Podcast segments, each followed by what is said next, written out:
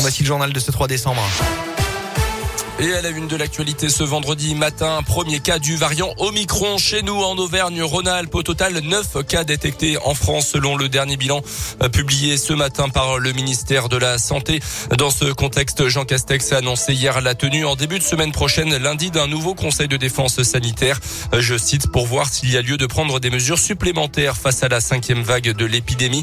Le chef du gouvernement qui sera d'ailleurs dans la région aujourd'hui, tout juste sorti de sa période d'isolement après un test Covid positif le Premier ministre va clôturer euh, dans la matinée les 90e assises nationales des départements de France qui se tiennent à Bourg-en-Bresse depuis le début de la semaine.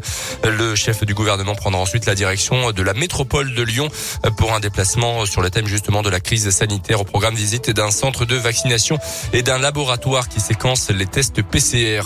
Dans le reste de l'actu chez nous en Auvergne, une bonne raison de laisser sa voiture au garage. On en a déjà parlé sur Radio Scoop. Désormais, les transports en commun seront gratuits le week-end à Clermont et dans l'ensemble de la métropole. Avec cette mesure, le syndicat mixte des transports en commun espère attirer un nouveau public qui n'a pas le réflexe ou les moyens financiers tout simplement d'utiliser le bus ou le tram. Le premier week-end de gratuité, c'est ce week-end justement et ce sera comme ça euh, pendant au moins deux ans. Les détails avec vous, Tiffaine Coulon. Oui, puisqu'il s'agit d'une expérimentation sur 24 mois avec des études pour connaître l'impact sur la fréquentation. Du samedi matin jusqu'au dimanche soir, vous pourrez donc emprunter les bus et le tramway sans avoir à présenter de ticket. La gratuité s'applique aussi aux services de transport à la demande. Demain, il sera donc possible, par exemple, d'aller faire des achats de Noël en centre-ville de Clermont, puis d'aller au stade Michelin soutenir l'ASM sans avoir à acheter plusieurs tickets. Pour le moment, le fonctionnement des parkings relais reste inchangé.